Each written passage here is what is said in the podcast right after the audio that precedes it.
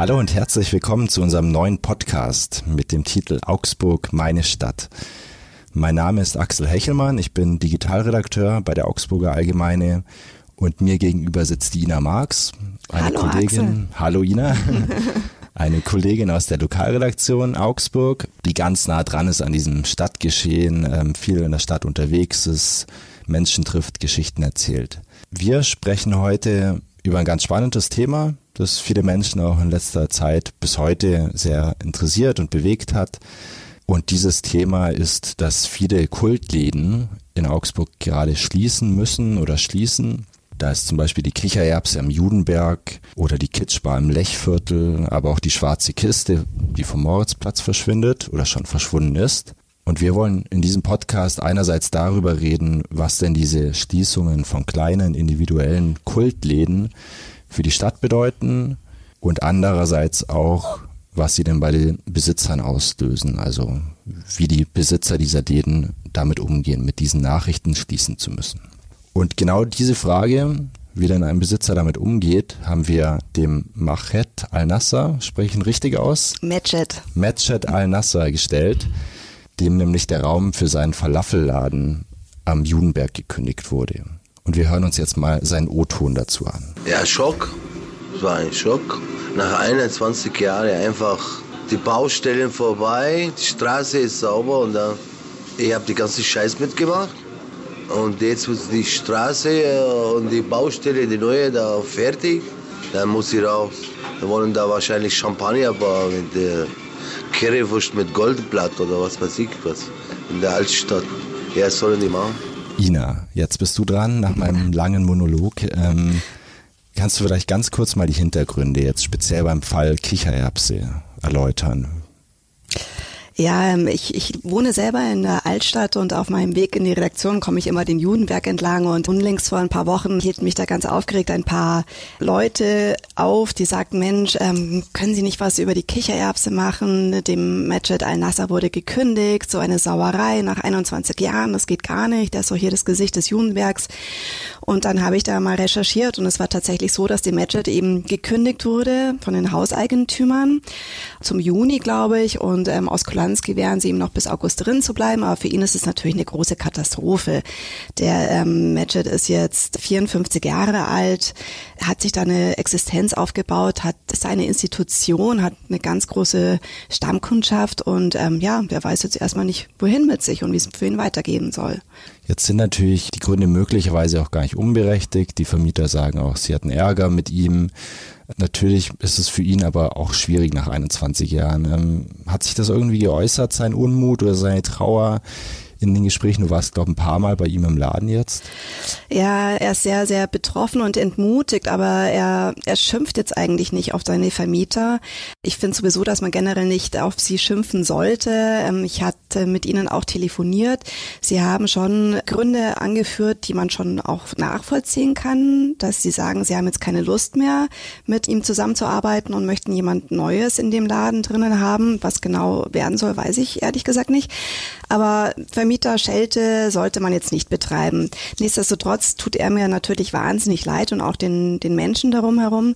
Manche befürchten, dass er jetzt irgendwie in den freien Fall übergehen könnte, weil er kann sich selber eigentlich nicht vorstellen, wo er einen neuen Laden eröffnen könnte. Er hängt einfach so sehr an diesem Judenberg. Das war er kam ja eigentlich nach Deutschland, um hier zu studieren. Er kommt aus Syrien. Seine Mutter hat ihn damals nach Deutschland geschickt, weil sie nicht wollte, dass der Sohn zum Militär geht.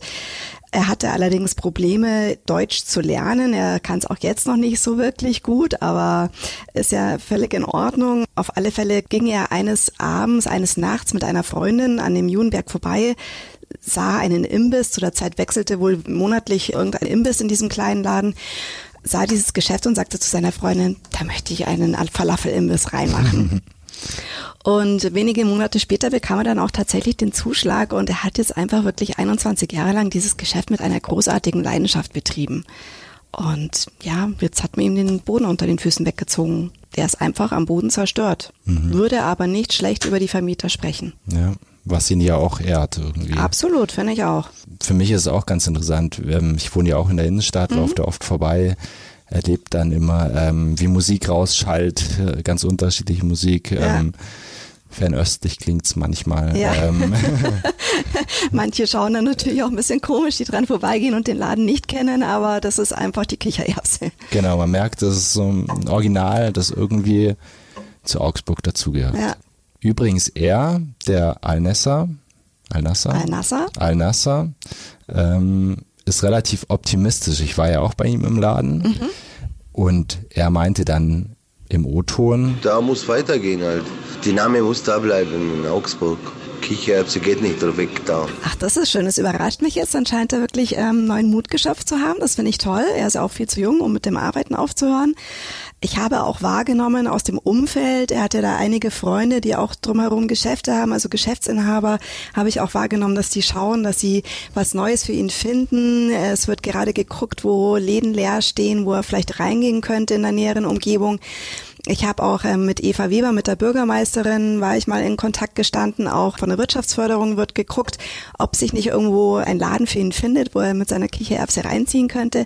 Also da hat sich schon eine Dynamik entwickelt und es zeigt eigentlich auch, wie, wie beliebt er ist, auch wenn er mit Sicherheit kein einfacher Mensch ist, aber er ist einfach, er ist einfach er und ähm, viele Menschen möchten ihn hier nicht weghaben aus der Altstadt. dann sind wir mal gespannt, wie es weitergeht mit Ja, der Kichererbse. ich auch.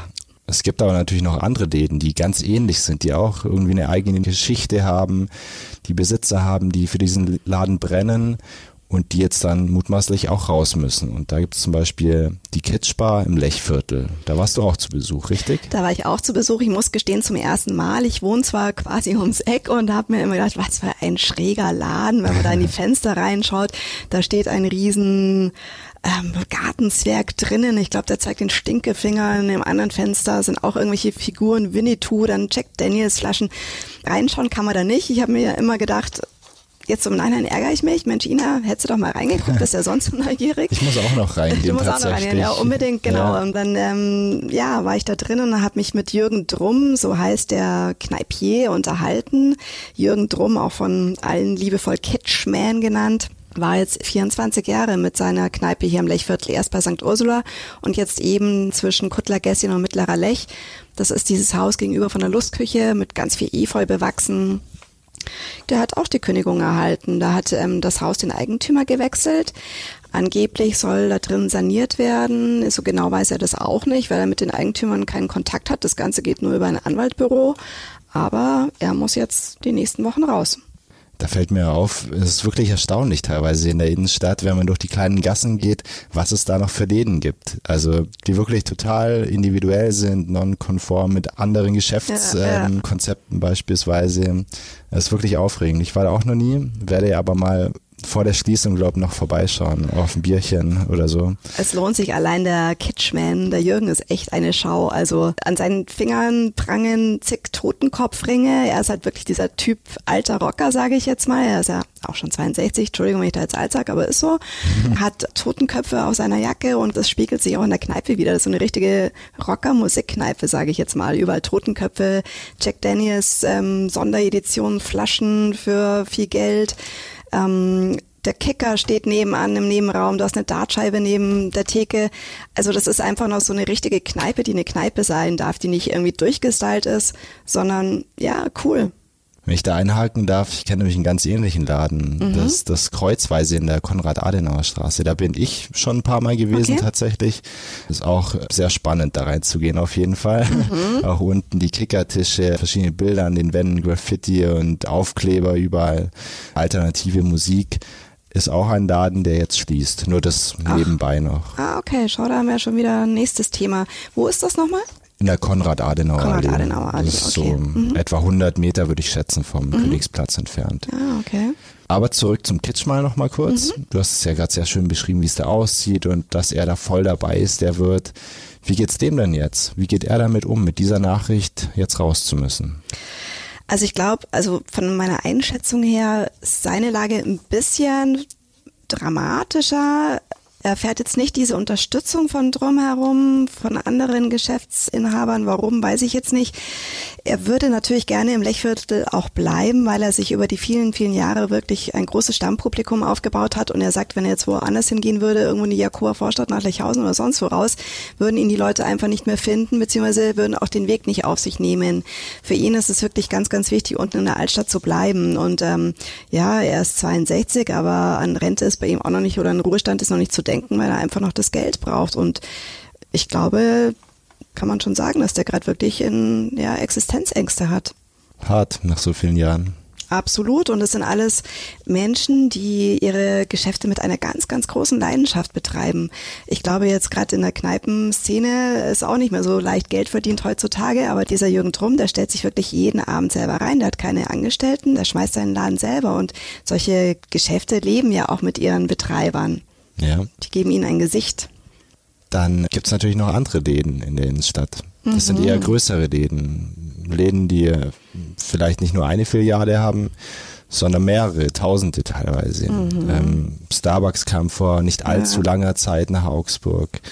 Dunkin' Donuts mhm. gibt's in Augsburg. Es gibt natürlich, wie in jeder Innenstadt äh, gefühlt, McDonald's, Burger King und viele, viele weitere andere Ketten. H&M, Sarah, wie sie alle heißen.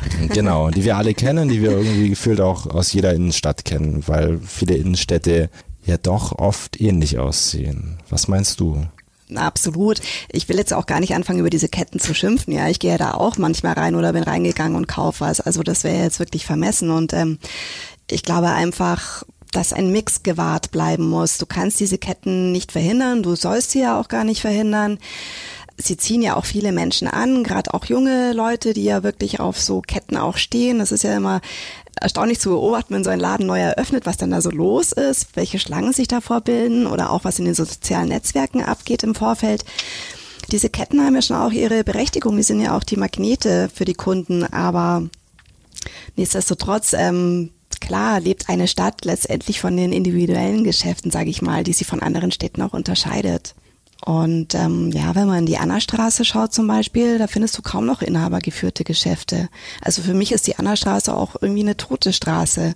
Aber dafür lohnt es sich dann umso mehr in die Seitengässchen reinzuschauen oder auch in die Passagen, die du bei uns in der Stadt hast.